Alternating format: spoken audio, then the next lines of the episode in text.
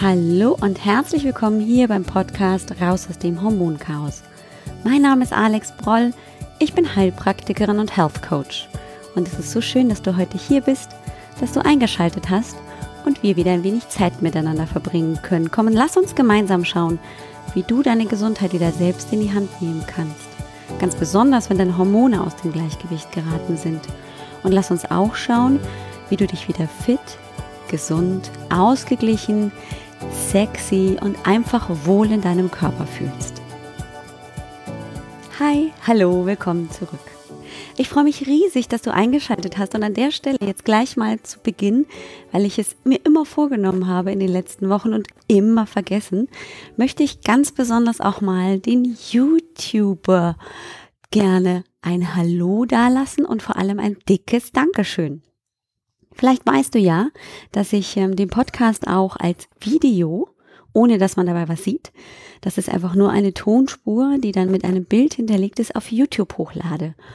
Und ähm, zu meiner eigenen Überraschung wird tatsächlich auch auf YouTube eben nach dem, dem Thema Hormonchaos gesucht und ähm, immer mehr Abonnentinnen und Abonnenten, aber in der Regel sind es Abonnentinnen, kommen dazu bei meinem YouTube-Channel. Und das freut mich riesig.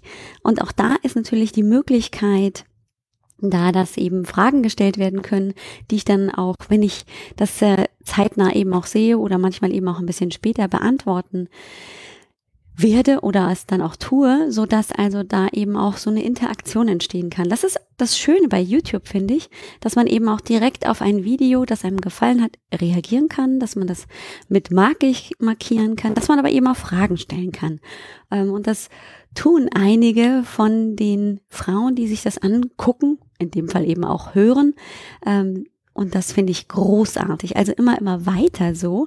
Vielen, vielen herzlichen Dank.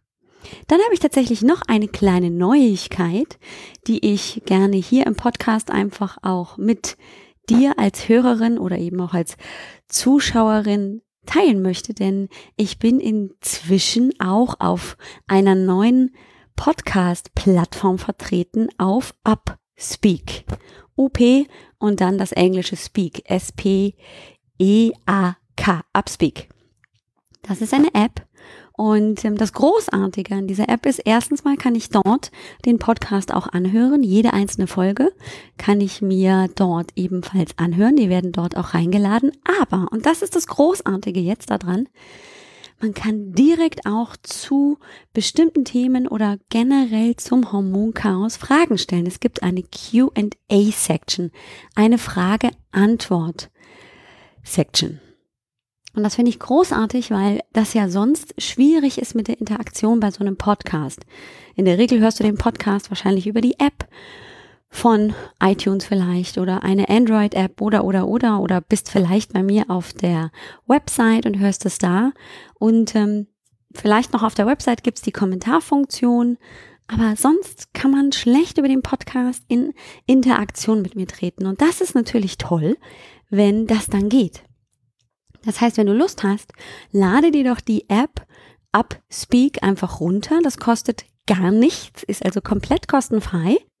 Da bin ich natürlich nicht alleine, aber wenn du mich dann suchst, dann gibst du einfach Alex und dann den Nachnamen Broll mit B, R, O, Doppel L. Das weißt du ja wahrscheinlich einfach ein und dann findest du mich dort ähm, zum Thema Hormonchaos, eben auch Östrogendominanz und all dem, was eben im Podcast hier wir so gemeinsam beleuchten, ist dort auch zum Großteil schon veröffentlicht. Und ähm, es gibt dort sogar die Möglichkeit für mich als Mentor, ich bin da nämlich eben dann als Mentor gelistet, äh, nicht nur einfach als Podcaster, nein, man muss dem Kind einfach auch mal einen neuen Namen geben, bin ich Mentorin und ich kann auch einfach extra Zusatzfolgen dort veröffentlichen. Das habe ich tatsächlich auch vor. Vielleicht nicht in wirklich wöchentlicher Regelmäßigkeit, aber ich könnte mir vorstellen, dass einfach, weil die Interaktionsmöglichkeiten dort so großartig sind, dass einfach dann auch sich so entwickelt, je nachdem, was eben meine Hörerinnen und die paar Hörer einfach sich wünschen. Das also vorneweg. Vielen Dank an die YouTuber, die gerne einfach hier ähm, gucken und ähm, sich da weiter im Thema Hormone informieren. Und es gibt das Thema Upspeak, die App, wozu ich dich ganz gerne einladen möchte. Und dann habe ich mich gerade, bevor ich jetzt hier loslegen wollte für diesen Podcast, gefragt, warum freue ich mich gerade so ganz besonders, so extra, extra, extra auf das Podcasten? Weil ich ja erzählt habe, im September wollen wir uns dem Thema mangelnde Libido, keine Lust auf Sex, dem wollen wir uns widmen. Und ich habe tatsächlich für mich auch eine Antwort gefunden. Es ist nicht so, dass ich jetzt hier ähm, jedem erzähle, hey, hast du eine mangelnde Libido, ist bestimmtes Estriol, da haben wir in der letzten Woche schon drüber gesprochen, sondern ich glaube, ich finde dieses Thema so wichtig und freue mich deshalb auch ähm, so sehr, mit dir darüber zu sprechen, weil es ein Tabuthema ist. Und ich bin gar nicht so der Mensch, der eigentlich hier so sehr in Tabuthemen reingeht. Ich bin schon eher so vorsichtig und ähm, ich beachte gerne die Grenzen von anderen Menschen. Ich merke allerdings immer mehr und mehr und mehr, gerade bei mir im 1 zu 1 Coaching, dass das Thema mangelnde Libido und ähm, ein nicht gerade erfüllendes Sexualleben den Frauen, die zu mir kommen und mit mir arbeiten, zu schaffen macht. Und jetzt kommt's. Ich diejenige bin, die dann aktiv danach fragen muss oder danach fragt und nicht von meinem Gegenüber, von meiner Klientin in der Regel so ein kleiner Hinweis kommt oder ganz offen darüber gesprochen wird. Das heißt, gerade wenn wir zu Beginn zusammensitzen und ähm, eben die Anamnese besprechen und so gemeinsam überlegen, welche Hormone sind vielleicht aus dem Gleichgewicht geraten, frage ich ganz aktiv immer auch, wie sieht's aus? Wie trocken ist zum Beispiel deine Vaginalschleimhaut? Kann es sein, dass das Estriol niedrig ist? Hast du vielleicht auch eine trockene Nasenschleimhaut, trockene Augenschleimhäute? Und dann frage ich auch in der Folge natürlich, wie ist das mit dem Sexualleben? Bist du zufrieden damit? Oder ist es so, dass du sagst, ne, da ist keine Lust, da ist null Bock? Und in der Regel ist es so, dass da erst sehr verhalten geantwortet wird. Also ja, sie antworten dann vielleicht auf die trockene Vaginalschleimhaut und dann auf mein Nachfragen und Nachfragen kommt raus, na, das Sexualleben könnte tatsächlich besser sein und es ist belastend, so wie es ist. Da kommen dann Antworten wie, naja, wir haben uns irgendwie arrangiert oder, naja, mei, ah, man muss ich mich halt dann irgendwie überwinden, aber so richtig Spaß macht's nicht mehr oder es kommt sehr, sehr verhalten auch, ja, ich schäme mich dafür und mein Mann kann das gar nicht verstehen, der fühlt sich zurückgewiesen. Also dieses Thema sexuelle Leidenschaft und Sex an sich ist tatsächlich sehr schambehaftet. Ah, Frauen fühlen sich schnell irgendwie nicht wertvoll, nicht richtig und schämen sich dafür, dass sie vielleicht keine Lust mehr auf Sex haben. Liebe Frauen, an dieser Stelle will ich euch mal was erzählen. Denn darüber wird noch weniger geredet als über das Thema mangelnde Libido bei Frauen. Mangelnde Libido bei Männern. Die gibt's nämlich auch. Und vielleicht ist es gar nicht so sehr immer nur die Frau, die eben dann glaubt, oh, es liegt alles nur an mir, dass im Bett nichts mehr läuft, sondern vielleicht liegt es sogar am Mann. Und beide Partner sprechen nicht über das Problem in Anführungszeichen. Woran liegt es beim Mann? häufig zum Beispiel auch am Testosteronmangel, denn auch der Testosteronspiegel geht beim Mann im Verlaufe der Zeit ab ungefähr dem 30., 35. Lebensjahr abwärts, nimmt also natürlich ab. Und wir wissen, dass Testosteron ein sexueller Treiber ist. Also das ist so ein Drivey. Ja, der macht auch mit Libido. Und ähm, deshalb ist es bei Männern auch nicht so, dass ähm, da kein Hormonchaos für verantwortlich ist, wenn es im Bett ein bisschen Flaute ist. Das am Rande. Wir haben letzte Woche auch schon darüber gesprochen, eben die Hormone dafür verantwortlich sein können. Allen voran das Estriol. Dann haben wir aber natürlich gefolgt das Testosteron. Wir haben aber natürlich noch andere Hormone, die da mit reinspielen. Cortisol als Stresshormon. Die Schilddrüse, die Schilddrüsenhormone, die da mit reinspielen können und natürlich Neurotransmitter. Dopamin, Serotonin im weitesten Sinne ist also eben ein ganz großer Cocktail dafür verantwortlich, ob ich Lust habe oder nicht. Und wir könnten das jetzt riesig, richtig wissenschaftlich aufziehen und das will ich aber heute tatsächlich genau nicht. Ja, man kann tatsächlich viel auf dieser chemischen Ebene, auf der körperlichen Ebene im Ausgleich mit den Hormonen tun, um das Libido-Verhalten wieder anzutriggern, um es wieder ähm, anwachsen zu lassen. Aber es gibt einen ganz, ganz großen Teil, der nichts mit den Hormonen zu tun hat. Und über den müssen wir auch sprechen. Denn es ist ungefähr so, als würden wir sagen, ach ja, ich baue hier ein Haus, aber die Grundplatte lasse ich weg. Oder, naja, so die ähm, Deckenplatte lasse ich auch weg. Ja, ein Haus besteht immer aus verschiedenen Teilen und erst wenn alle Teile da sind und stabil sind und gebaut worden sind, dann ist dieses Haus auch bewohnbar. Und so ist es natürlich mit unserem Körper genauso. Wir bestehen aus Körper, Geist und Seele und wir können uns der körperlichen Ebene widmen und dann eben die Hormone versuchen auszugleichen. Wir können uns aber auch der seelischen und geistigen Ebene widmen und da mal hingucken. Solange wir nicht beides oder eben viele weitere Bereiche mit dazu nehmen, kann das immer noch schwierig sein mit einem erfüllten Sexualleben. Und häufig ist es auch so, wenn ich mit meinen Klientinnen arbeite, dass wir natürlich an den körperlichen Mangelverhältnissen oder Ungleichgewicht der Hormone arbeiten und dass wir aber auch natürlich uns anschauen, wie hat sich denn die Libido verändert? Und da entdecke ich immer wieder die gleichen Pattern. Das ist immer ähnlich, wie es sich bei vielen Paaren entwickelt. Und ich zähle mich damit dazu, mit meinem Mann zusammen. Denn Sexualität verändert sich auch über die Jahre. Wenn wir uns die Jugend angucken, die wilden Zwanziger vielleicht, dann war Sexualität damals ganz anders besetzt, als es das vielleicht mit 40 oder 50 oder 60 ist. Und das ist ganz normal.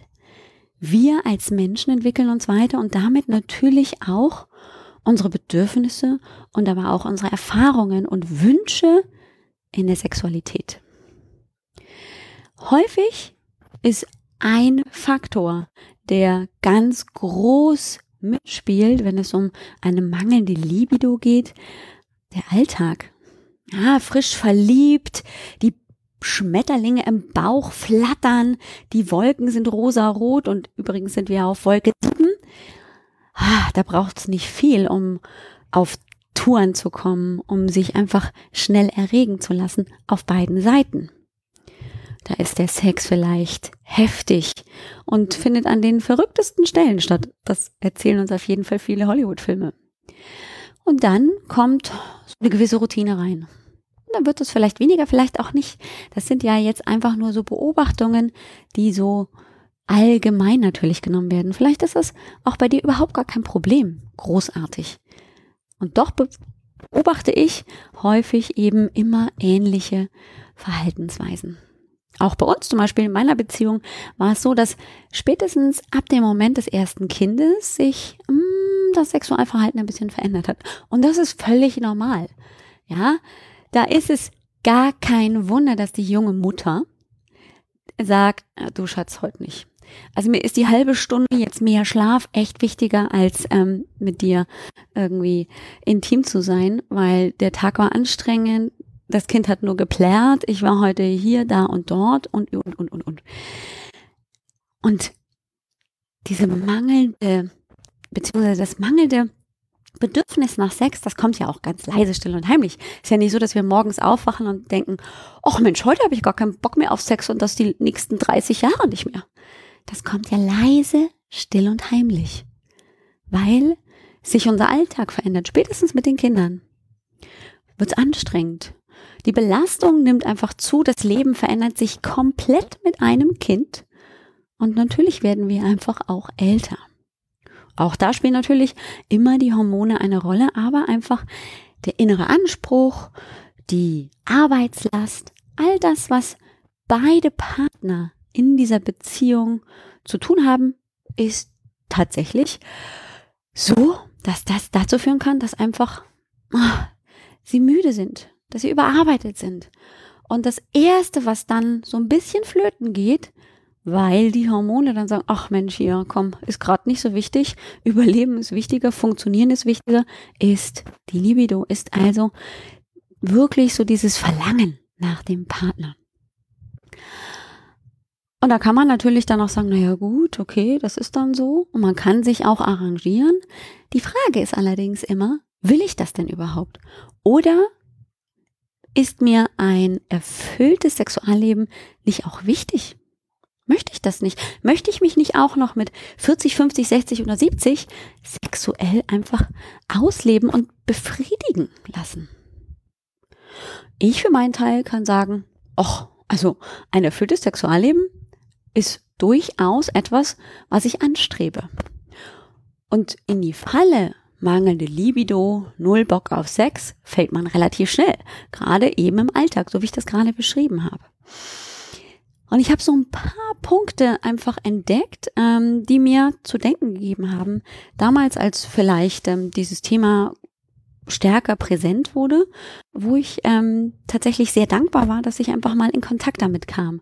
Und ähm, ich auch immer wieder festgestellt habe, dass es gerade, wenn es um das Thema sexuelle Intimität geht, ähm, häufig bei den Frauen auch so ist, dass ähm, diese Intimität, von der wir sprechen, immer nur teilweise gelebt wird. Was meine ich damit genau? Hm. Es ist häufig so, dass ich feststelle, dass ähm, dann Frauen zwar Intimität mit ihrem Mann haben wollen, das aber für mich zum Beispiel auch als Therapeutin oder als Coach ähm, Intimität auch bedeutet natürlich ähm, sich zu öffnen. Intimität bedeutet Dinge zu erzählen, die oh, eben doch nicht ganz so ah, geheuer sind, wo ich mich vielleicht auch ein bisschen für schäme oder wo ich einfach Angst habe, falsch beurteilt zu werden. Und das zum Beispiel auch von meinem eigenen Partner. Und vielleicht erinnerst du dich an die Episode, wo ich darüber gesprochen habe, dass unsere Gedanken unsere Gefühle beeinflussen und unsere Gefühle dann die jeweilige Reaktion, das, was wir tun, natürlich auch beeinflussen. Und genau dieses Konzept, dieses Schema können wir natürlich auch in diesen Bezug nehmen. Wir können auch natürlich das, was ich über mich denke, was ich über Sex denke oder was mich einfach beschäftigt, wo meine Wünsche hingehen. Wenn es zum Beispiel um die sexuelle Befriedigung geht, kann ich diese Gedanken haben. Und daraus entstehen Gefühle. Und das Problem ist ja, dass wenn ich in einer Beziehung bin, in einer Partnerschaft, dass mein Gegenüber gar keine Chance hat, meine Gedanken mitzubekommen, wenn ich sie nicht mitteile, indem ich sie kommuniziere. Wenn ich also für mich behalte, was meine Bedürfnisse sind, was meine Wünsche sind, was ich denke, dann nehme ich dem Partner natürlich auch die Möglichkeit, mich voll zu verstehen. Dann ist also der Teil, der mich auch beschäftigt und der vielleicht auch zu dieser Intimität dazugehört, blockiert. Der ist so ein bisschen zur Seite geschoben. Da kann der Partner nicht ran. Wie soll er auch, wenn ich ihm nicht Einlass gewähre? Und genau das finde ich so schön, wenn ähm, das einfach mal möglich wird, dass die Partnerschaft dazu führt, dass die beiden Partner miteinander ins Gespräch kommen. Meine Coach hat damals eine ganz wunderbare Übung vorgestellt, die nicht nur im partnerschaftlichen Bereich anzuwenden ist, sondern auch natürlich im freundschaftlichen Bereich. Aber ich finde, in der Partnerschaft hat die ganz viel Wumms. Und zwar nenne ich sie umgangssprachlich, sie sagt, er sagt. Und äh, mein Mann und ich haben auch vielleicht in der letzten Zeit weniger, aber doch regelmäßig auch diese Übung umgesetzt. Und zwar ist es tatsächlich im Prinzip nichts anderes als ein offenes Zwiegespräch. Die Regeln sind relativ einfach. Erst sagt der eine Partner etwas und zwar bis er zu Ende ist und er wird nicht unterbrochen. Und es gibt auch keine Regeln, was gesagt wird, sondern es geht einfach nur darum, was mich gerade in diesem Moment beschäftigt. Das kann was völlig belangloses sein für den Gegenüber oder was wirklich Wichtiges. Manchmal kann es auch verletzend sein für den Gegenüber. Das nimmt man vielleicht so wahr und er möchte sofort kontern und entgegnen. Aber solange derjenige, der spricht, noch nicht fertig ist, ist er noch nicht fertig. Und dann ist der, der andere Partner dran, der nächste. Mit genau den gleichen Regeln. Und es kann sein, dass er oder sie nicht auf das Gesagte eingeht und einfach auch genauso spricht, wie es gerade passt, was auf dem Herzen liegt oder darauf einzugehen. Und das Ziel ist es, in diesem Gespräch sich erstens komplett zu öffnen, soweit das eben vielleicht für das erste, zweite oder drittes Mal möglich ist. Und man kann dabei auch entdecken, dass sich das über die Zeit tatsächlich intensiviert, dass es immer ein intimeres Teilen werden kann. Und zum anderen ist es also auch das aktive Zuhören und nicht gleich in die Defensive zu gehen und zu sagen, ja, aber das lag da und daran und das habe ich deswegen gemacht und du wolltest doch das und das, sondern einfach nur mal zuzuhören. Und es nicht als Angriff zu nehmen, sondern es einfach nur als Fakt zu nehmen. Gegen die Gefühle und die Gedanken des Gegenübers kann ich eh nichts machen. Die sind ja im Gegenüber drin. Das Einzige, was dann passiert, ist, dass mir das gesagt wird und dass ich also Einblick bekomme, was macht das denn mit meinem Gegenüber? Welche Gefühle entstehen da vielleicht dabei? Und natürlich kann ich darauf auch mit meinen Gedanken und meinen Gefühlen antworten. Und das bedeutet für mich auch Intimität. Und diesen Block, den ich vielleicht, vielleicht auch nicht, eben weggeschoben habe, wieder herzunehmen und ihn zu zeigen. Und auch diese verletzliche Seite, diese schamhafte Seite zu teilen. Das ist Intimität. Und diese Intimität kann natürlich auch sich bis in die sexuellen Bedürfnisse hineinziehen die Gedanken, die jeder einzelne Partner in der Beziehung hat und die vielleicht nicht mitgeteilt werden, zu teilen und gemeinsam zu gucken, wie können wir vielleicht das Bedürfnis, das dahinter steckt, erfüllen, kann eine wunderbare neue Herangehensweise sein. Denn, wie ich schon anfangs gesagt habe, das sexuelle Bedürfnis ändert sich auch. Wir wachsen ja mit jedem Mal Sex. Wir lernen und üben und lernen uns selbst kennen, nur teilen wir das häufig genug einfach nicht mit. Und das ist oft ein wichtiger Punkt, dass viele Paare einfach genau darüber nicht sprechen. Dass also dieses Zwiegespräch, sie sagt, er sagt, ein guter erster Start sein kann, um einfach mal, ja, sich gegenseitig abzutasten und ihm Intimität auch einfach verbal zuzulassen dem anderen zu zeigen, hey, ich lass dich hier rein. Ich zeig mich jetzt gerade so verletzlich und so offen. Äh, mach das auch. Lass uns doch mal gucken, wo wir uns vielleicht treffen oder wo Sorgen sind, wo Nöte sind, wo Wünsche sind. Kann ich also sehr empfehlen. Ähm, und ich kann noch zwei Dinge sehr empfehlen. Und ich habe ja auch ähm, zu Anfang des Septembers erzählt, dass ich gerne über das Buch Die Psychologie sexueller Leidenschaft sprechen will von Dr. David Schnarch, einem amerikanischen Psychologen und Sexualtherapeuten. Und ähm, in der Vorbereitung zu dieser Folge dachte ich so, ja, ich könnte jetzt auch eine Rezension von diesem Buch machen, ähm, aber dazu müsste ich es jetzt nochmal lesen und ähm, vielleicht haben meine Hörerinnen auch nicht ganz so viel davon, wenn ich einfach nur rezensiere, sondern wenn ich einfach nur meine wichtigen Learnings rausnehme und einfach dazu einlade, dieses Buch zu lesen. Und hier an dieser Stelle muss ich zugeben, oh, es ist jetzt keine leichte Lektüre. Es ist schon anstrengend zu lesen. Also man liest es nicht so einfach weg, sondern man muss sich auch konzentrieren und man muss sich auch drauf einlassen. Der Ansatz ist großartig, wie ich finde. Und es gibt bestimmt noch viele weitere große Ansätze von anderen ähm, Sexualtherapeuten, anderen Psychologen. Also es ist mit Sicherheit nur eine Idee, sich ähm, sexueller Leidenschaft, so wie David Schnarch das ähm, nennt, zu nähern. Im Englischen heißt er übrigens Schnark. Ich glaube, das ist ein bisschen netter als Schnarch im Deutschen, weil ähm, Sexualität und Schnarch ja so ein bisschen auseinandergehen in unserer deutschen Sprache. Aber Schnark geht ja schon wieder ein bisschen mehr. Weiß nicht, ob es im Englischen Schnark wie da heißt Schnarchen übrigens Snoring, also da ist es dann nicht so eine komische Verbindung. so ein bisschen Spaß am Rande. Zwei Übungen, die ich im Prinzip als die ja, ergreifendsten und als die lehrreichsten mit aus diesem Buch gezogen habe, war zum einen die Umarmung bis zur Entspannung und eine Technik, ähm, die Augen offen zu halten beim Orgasmus. Und ich werde jetzt beide ähm, einfach mal erklären und so ein bisschen versuchen, den Inhalt des Buches in kurz zusammenfassen. Aber ich bin mir ziemlich sicher, dass ich das nie so gut hinbekomme, als wenn du es jetzt selbst liest. Also lege ich es dir wirklich sehr ans Herz. Und deinem Partner natürlich auch. Beide sollten es lesen, so wie wir das auch gemacht haben damals.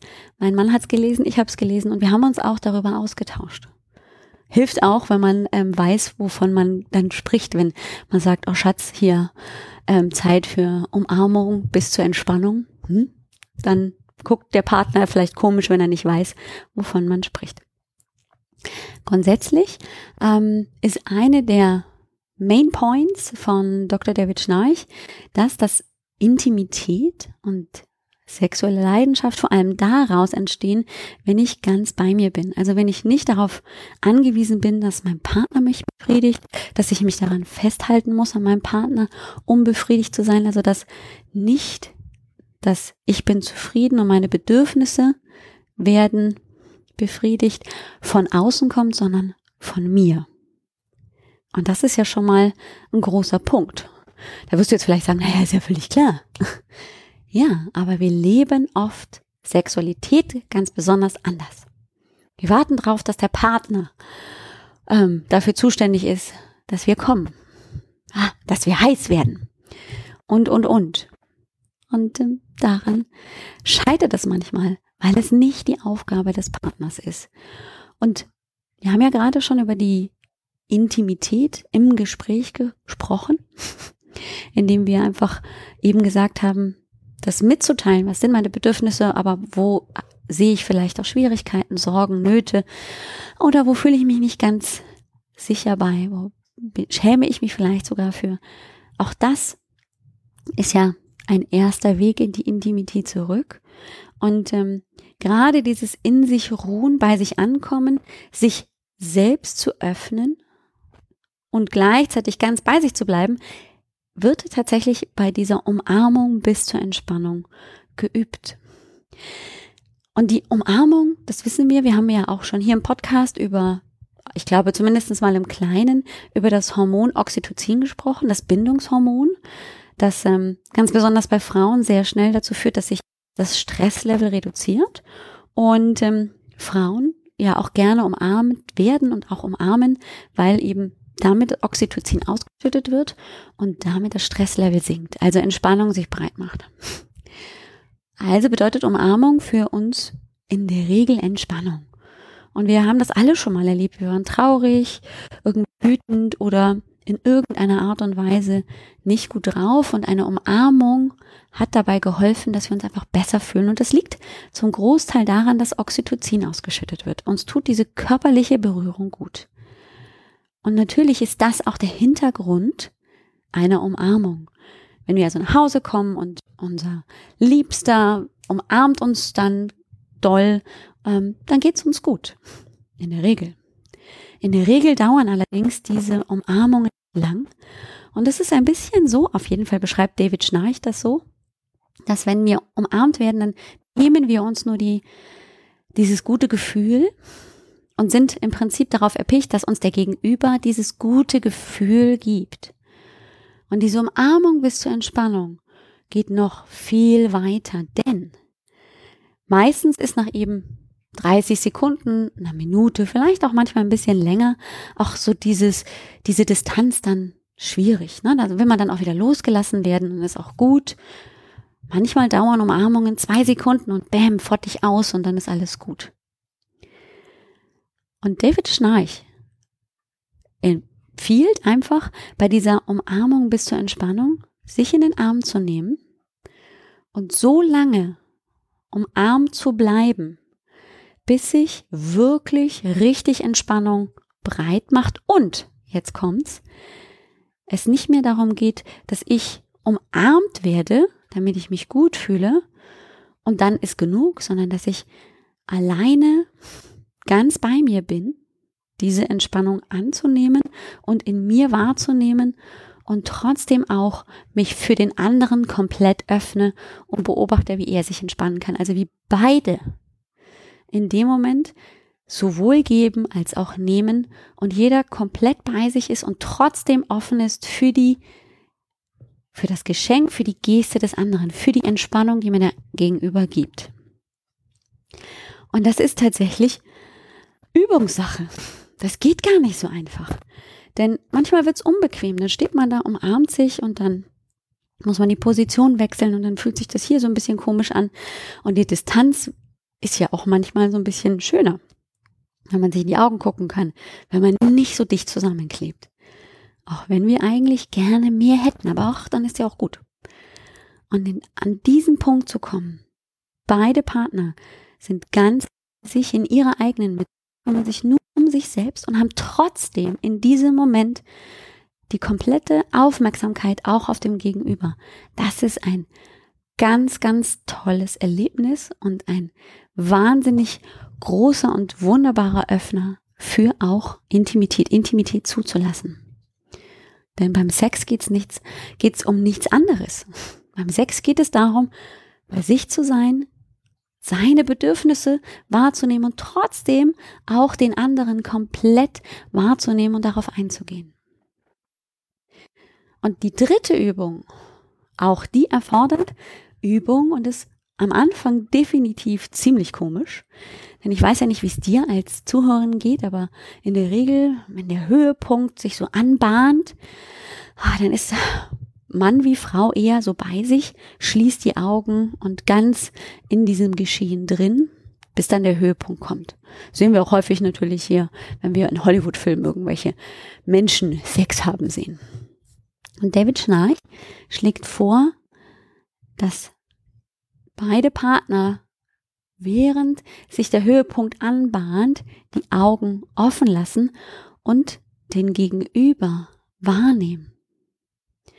Uns also trotzdem auf dieses Gefühl, der Höhepunkt bahnt sich an und der Orgasmus ist kurz davor und wir zerbersten gleich vor Energie und vor Lust und all dem, was eben dann den Orgasmus begleitet. Und gleichzeitig haben wir unsere Aufmerksamkeit beim Gegenüber beobachten. Was passiert bei ihm? Wie geht es ihm damit? Was macht er gerade? Was kann ich sehen? Direkt in die Augen zu gucken. Ja, ich kann sagen, das ist schon komisch, wenn man dazu irgendwie es gewohnt ist, die Augen zu schließen, ganz bei sich zu sein und erstmal den anderen so ein Stück weit auszublenden. Und hier entsteht auch ebenfalls nochmal mehr Intimität. Und ich kann wirklich aus eigener Erfahrung sagen, es ist der Mühe wert. Das sind, finde ich, einfache Möglichkeiten. Und natürlich, ohne Frage, sollte der Partner auf jeden Fall mit dem Boot sein. Sonst wird es schwierig. Und auch hier sagt David Schnarch, Zuerst einmal geht es natürlich erstmal um nur um einen selbst. Darum, was will ich und warum will ich das vielleicht auch? Sich also sich selbst klar zu werden, was sind meine Bedürfnisse und warum?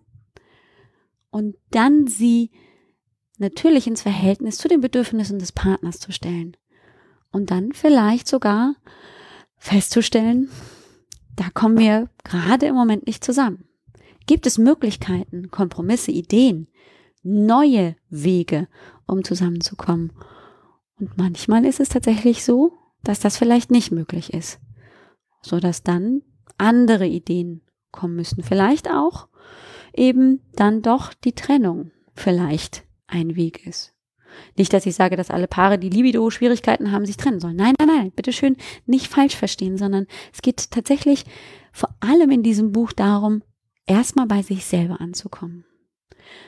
Und wir sehen überall in den Medien, in den Zeitschriften, auch in den sozialen Medien immer wieder das Wort Achtsamkeit. Was will ich? Wo sind meine Bedürfnisse? Und ich rede auch darüber, weil ich immer wieder auch feststelle, auch bei mir selbst, dass das oft hinten rangeschoben wird. Zuerst kommen die anderen Leute, dann geht es darum, was kann ich tun, um den anderen Leute zu beeindrucken. Und wir haben ja gelernt in der Folge, als ich über die Bedürfnisse und Werte gesprochen habe, dass ja Grundbedürfnisse von uns erfüllt werden wollen. Und dass manchmal diese Grundbedürfnisse aneinanderecken und nicht zusammenpassen. Und dass es immer, immer hilfreich ist, sich selbst auch klar zu machen, was will ich gerade wirklich? Ist das etwas, was ich tue, um Anerkennung zu bekommen? Und wie groß ist dieses Bedürfnis im Vielleicht zum Vergleich zur Selbstverwirklichung? Also ist eben das Thema Libido-Verlust nicht nur eins, wo ich an die Hormone gucken sollte oder auf die Hormone gucken sollte, sondern auch, wo ich bei mir anfangen darf zu schauen, wie geht es mir, was passiert mit mir und, und, und.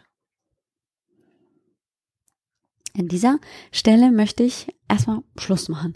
Denn ich glaube, ich habe mit diesen drei Übungen, mit dem Zwiegespräch, sie sagt, er sagt, mit der Umarmung bis zur Entspannung, die nicht meine Idee ist, sondern die von Dr. David Schnarch und mit ähm, ja, den Augen offen beim Orgasmus, glaube ich, ein paar kleine Impulse mitgegeben, die du ausprobieren darfst. Du bist herzlich eingeladen, das auszuprobieren. Du kannst aber auch sagen, nee, komm, das lasse ich auf dem Buffet. Mein NLP-Coach hat damals immer gesagt, du kannst dir alles anhören und dann kannst du selber entscheiden, was du vom Buffet nimmst. Wie von einem Silbertablett kommt ein Ober her und sagt, hey, hier Hors d'oeuvre, hier Hors d'oeuvre da und du kannst dir das Hors d'oeuvre nehmen, das du gerne hättest. Und wenn keins dabei ist, das dir gerade in dem Moment schmeckt, worauf du gar, gar keinen Appetit hast, dann lässt du alle liegen. Und das ist überhaupt gar nicht schlimm. Deshalb bist du eingeladen, das dir vom Buffet zu nehmen, vom silbernen Tablett oder nicht. Aber erzählt haben wollte ich es dir, weil ich der festen Überzeugung bin, dass es Möglichkeiten gibt, aus dieser Null Bock auf Sex Falle rauszugehen. Dass wir uns nicht 30, 40 Jahre im, ach, was weiß ich, mit ähm, schlechtem Gewissen, mit Scham oder Schlimmerem herumärgern müssen, sondern weil wir auch aktiv werden können und uns überlegen können, was hilft mir vielleicht, um meine sexuelle Leidenschaft wieder ein bisschen auf Vordermann zu bringen. In diesem Sinne wünsche ich dir erstmal eine tolle Woche und lade dich natürlich wie immer sehr, sehr, sehr gerne zur Hormonsprechstunde an. Die ist komplett kostenlos für dich. Du bist eingeladen, eine halbe Stunde mit mir zu sprechen über die Frage, sind es überhaupt meine Hormone? Oder hey, ich habe dieses und jenes Problem, diese und jene Beschwerde. Welches Hormon könnten das genau sein? Also manchmal hilft es einfach so ein bisschen, um Struktur reinzukriegen, um einen roten Faden zu bekommen. Und natürlich auch vielleicht eine Idee zu bekommen, was kann ich denn jetzt tun? Hormoncoaching ist zum Beispiel eine Idee. Also auch darüber werde ich dir gerne mehr erzählen, wie das funktioniert, wie ich das mache, welche Teile das sind und überhaupt, wie dieser Prozess sich ähm, entwickelt. Mir ist ganz wichtig, dass du deine Gesundheit wieder selbst in die Hand nimmst. Das ist immer der Hauptfokus, auch beim Hormoncoaching, aber eben auch bei der Hormonsprechstunde. Dir die Fähigkeiten zu geben, selbst wieder aktiv zu werden. Das ist mir ein ganz, ganz großes Anliegen.